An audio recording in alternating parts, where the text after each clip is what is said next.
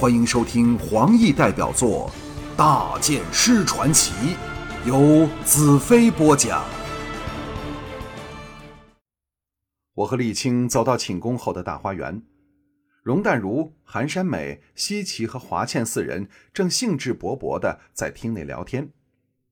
见到我们，韩山美向沥青抱怨：“我们要你找兰特出来陪我们，你一去就是半天，等死人了。”他喜滋滋过来挽紧我，像怕我会忽然消失的样子。李青吻了吻韩山美的俏脸，低声道：“兰特要和我算旧账吗？”走了过去，坐在抱着我儿子兰飞的华倩旁，一起逗弄着乖宝贝。两女的母性表露无遗。容淡如白了我一眼：“兰特，你也要和我算账吗？”只要你喜欢，在什么地方都不要紧。我知道，没有任何不轨行为能瞒过这深通妖术的大法师。我点点头，我迟早会和你算账的。来，先谈谈我们的将来。众女都向我望过来，露出紧张的神色。华倩道：“不管怎么样，你都要把我们带在身边。”西岐认真的道。我也不肯让你再离开我。我举手投降，没有你们的准许，我保证不会只身私逃，好吧？挽着我的寒山美疑惑道：“那就是说，你真的想抛下我们到巫国去？”我以守为攻。容淡如，你最熟悉巫国的情况，由你来说吧。容淡如微微一笑，从怀中。掏出一块奇怪的东西，向我道：“若是你尽起精兵远征巫国，凭着你的雄才伟略，最后或可攻至巫公所在的地渊，但那或许需要十年，又或者二十年。不过，凭借阴风这块假脸皮，你半年内就能见到巫帝，和他一决雌雄。”我接过那东西，一看之下，头皮发麻。果然是阴风法师那张英俊邪异的脸庞。当初我见到他时，早奇怪他为何如此年轻，原来是带上了这鬼东西。沥青皱眉道：“他没有那两条恶蛇，巫国话又不行，很容易给人揭穿身份的。”容淡如道：“话可以学，那两条蛇嘛。”可以推说是和大剑师决战的时候给砍了，有你和我给他做掩护，除了狂羽，谁能揭破我们？容淡如的才智比我只高不低，有他在旁，我的信心增加了很多。华倩道：“慢一点，我们是不是都有份到巫国去？”我道：“不用担心，我也不想见不到你们，让我们先赴净土，到了那里。”再决定何时到吴国去。众女齐声欢呼，雀跃不已。容淡如拉着丽青到了一旁，窃窃私语。西岐蹦蹦跳跳走到我空着的另一边，我心怀大开，拉着山美和我的小西岐坐到凉亭的栏杆处，搭着两女的香肩，大感畅意。我向华倩道。你什么时候给我生个孩子？华倩俏脸一红，白了我一眼。你事事精明，唯有这事糊涂透顶。我大喜，你有孩子了。华倩含羞的点点头，瞟了我一眼，低声道：“我和山美都怀孕了。”韩山美在我耳旁道：“大剑师，你可真行。”我和倩姐都快乐的要命。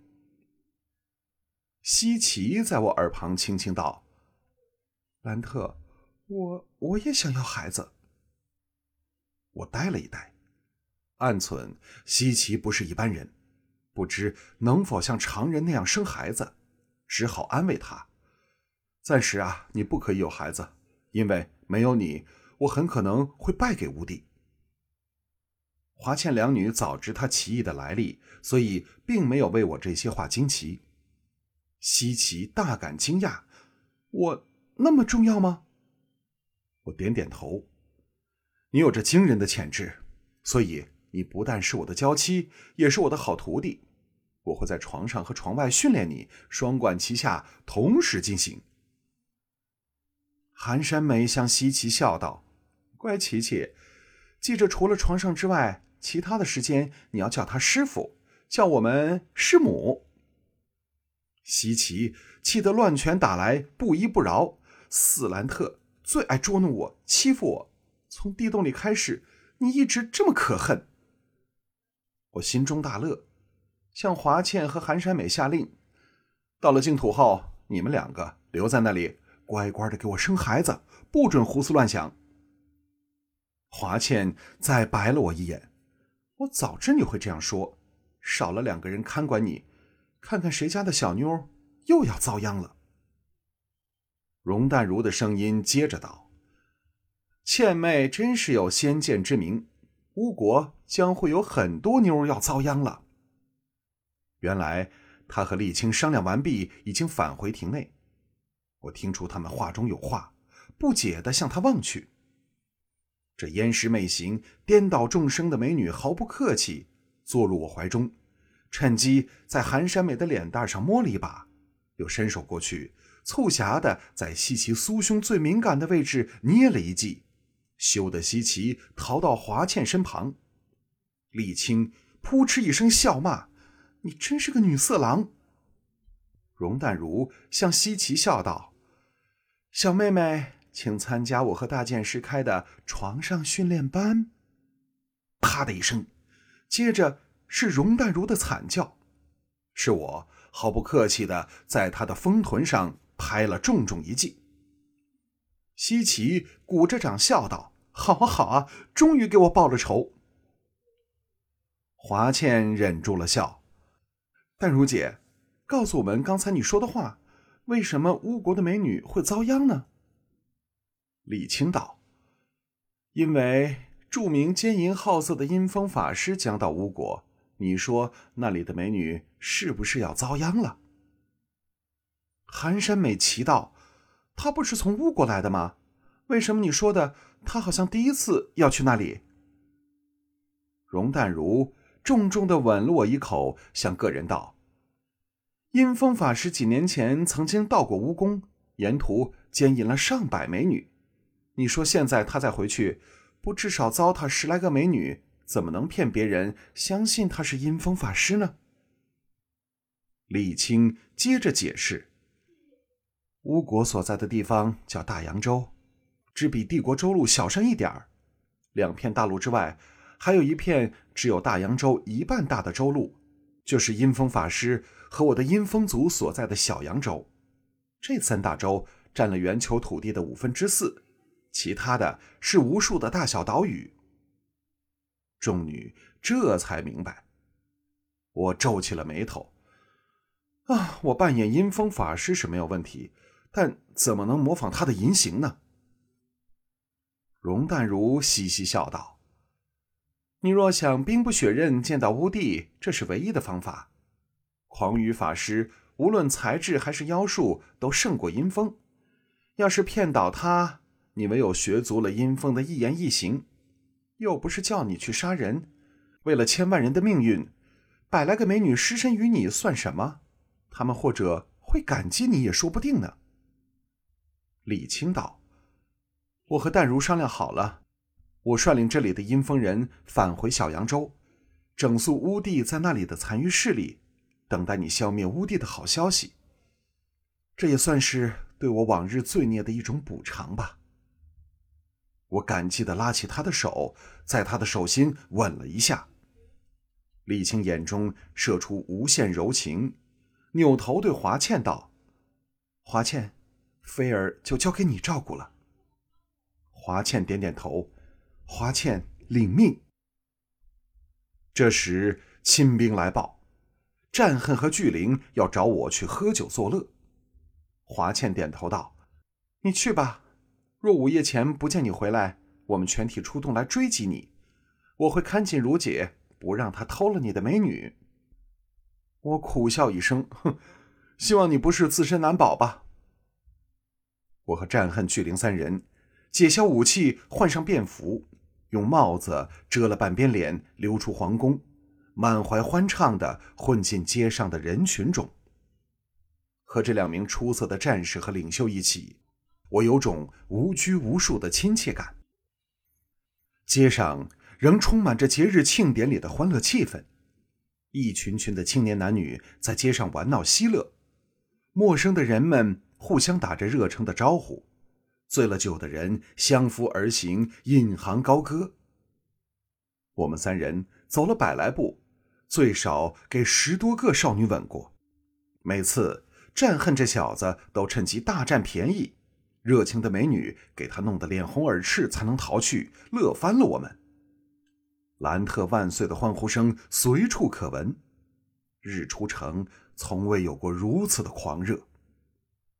我们三人找了间洁净的店，在门外的露天座位捡了张台子坐下，要了一盘水果，两瓶美酒，放怀大嚼大喝起来。一边观赏着街上来回激荡的欢乐人群，分享着生平盛世的乐趣。巨灵把杯中的酒喝了个一滴不剩。啊，我很想再见到彩柔。我全身一震。啊，你说什么？巨灵大力拍了拍我的肩头。嗨，不要以为我有什么用心，只是想看看她变得如何美丽。难道大剑师？不知道受你滋润的女人都会越来越有神采，越来越美丽吗？他豪迈奔放的笑声，立时把附近几桌人的注意力吸引了过来。尤其有几个美丽的少女，看到我们健硕的体型，俏目中均发出亮光，不住的抛过媚眼儿，低声隔席偷笑，极尽诱惑的能事。弄得战恨心痒难熬，不时和对方眉目传情。我心中却想到，和我合体交欢的女人，可能都会受到异能的滋润，所以都会更添美态风姿。巨灵怕那些少女认出了我，向战恨警告道：“你再这样和他们眉来眼去，我们就扔下你不管了。”战恨无奈的收回目光，点点头。巨灵说的不错，寒山美漂亮丰满多了，连美的不能再美的荣妖女，竟也更好看更诱人了。我的天哪！希望我能忍住。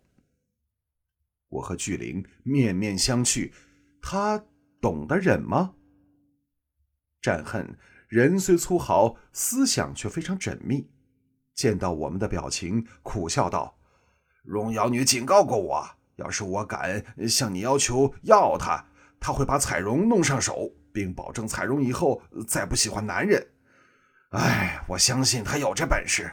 为了获得他的一吻而失去彩荣，你说我是不是要忍？我和巨灵捧腹狂笑，直至发觉街上的人向我们望过来后，才立即乖乖的收声。战恨忽然叫道：“哎，有美女来了！不关我事，别怪我。”我们这才发觉。邻桌的少女派出了她们中最美丽、最高挑的一个做代表过来向我们搭讪。这三位是否是兰特大帝手下的战士？少女笑靥如花，叫人不忍拒绝她善意的搭讪。我把帽子拉低，垂下了头，怕她认出我是谁。战恨抢着道：“你要是肯坐在我腿上，给我亲个够。”我会给你一个是或者否的答案。少女粉脸通红，白了战恨一眼。我连你的名字都不知道，这么快就要亲我吗？我们三人听得大乐，因为她并没有表示不愿意，而她的确既青春又漂亮。当然，比起西岐山美等，仍有一段很长的距离。巨灵哈哈一笑。哈哈哈！哈名字价值昂贵，要陪我们三人之后才可以奉告。美少女低低不住，捂着脸，跺着脚跑了回去。我们三人都为之大笑。战恨道：“哎，又来一个！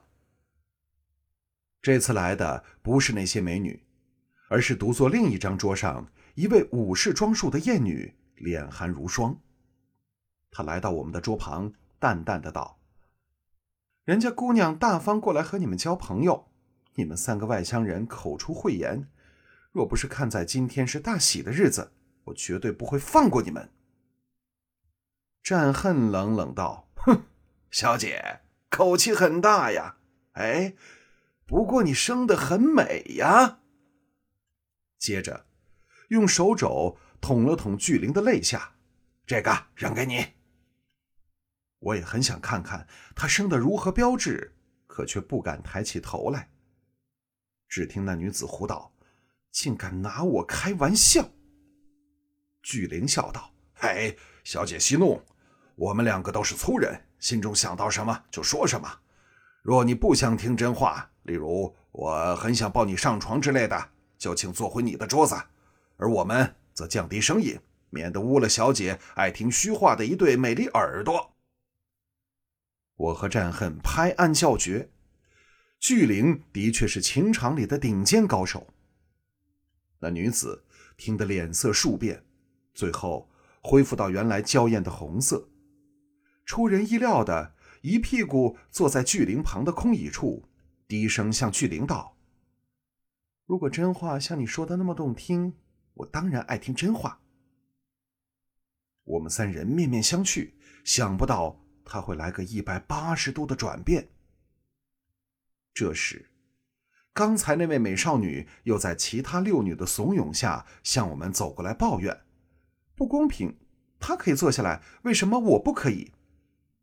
那坐下来的美女瞟了他一眼：“你们若不肯陪他们三人上床，就不要坐下来。”美少女顿时瞪大了眼睛，愕然道：“姐姐，你应付得了这三个壮汉吗？”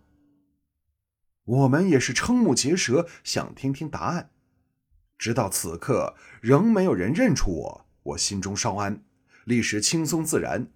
分外有心情欣赏着忽然降临的香艳闹剧。其他的人对这类事见怪不怪，各自沉醉在自己的小天地里，没有心情理会我们。那坐下的艳女耸耸肩，事前怎么能知道？所以才打算试试嘛。我趁机打量着她，的确生得颇有姿色，带点彩柔式的野性和诱惑。那正愣住的美女猛一咬牙，向她的同伴招手道：“敢和他们上床的人就过来。”那桌上的少女似羞还喜，却没有过来的胆量。我和巨灵的眼光自然落到那坐下来的美女身上。那美女色变道：“求求你们不要在这里，到我家去吧。”正在这时。一声女子的惊呼声由大街那一边传来，竟是莫言的妻子，曾做过我助手的素善。我目瞪口呆的看着她坐到我身旁，只要她叫一声，我立即就完了。素善愕然，指着我道：“只陪他一个上床可以吗？”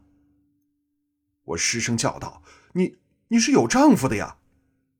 坐在巨灵身边的艳女轻笑了一声：“哼，有什么大不了的？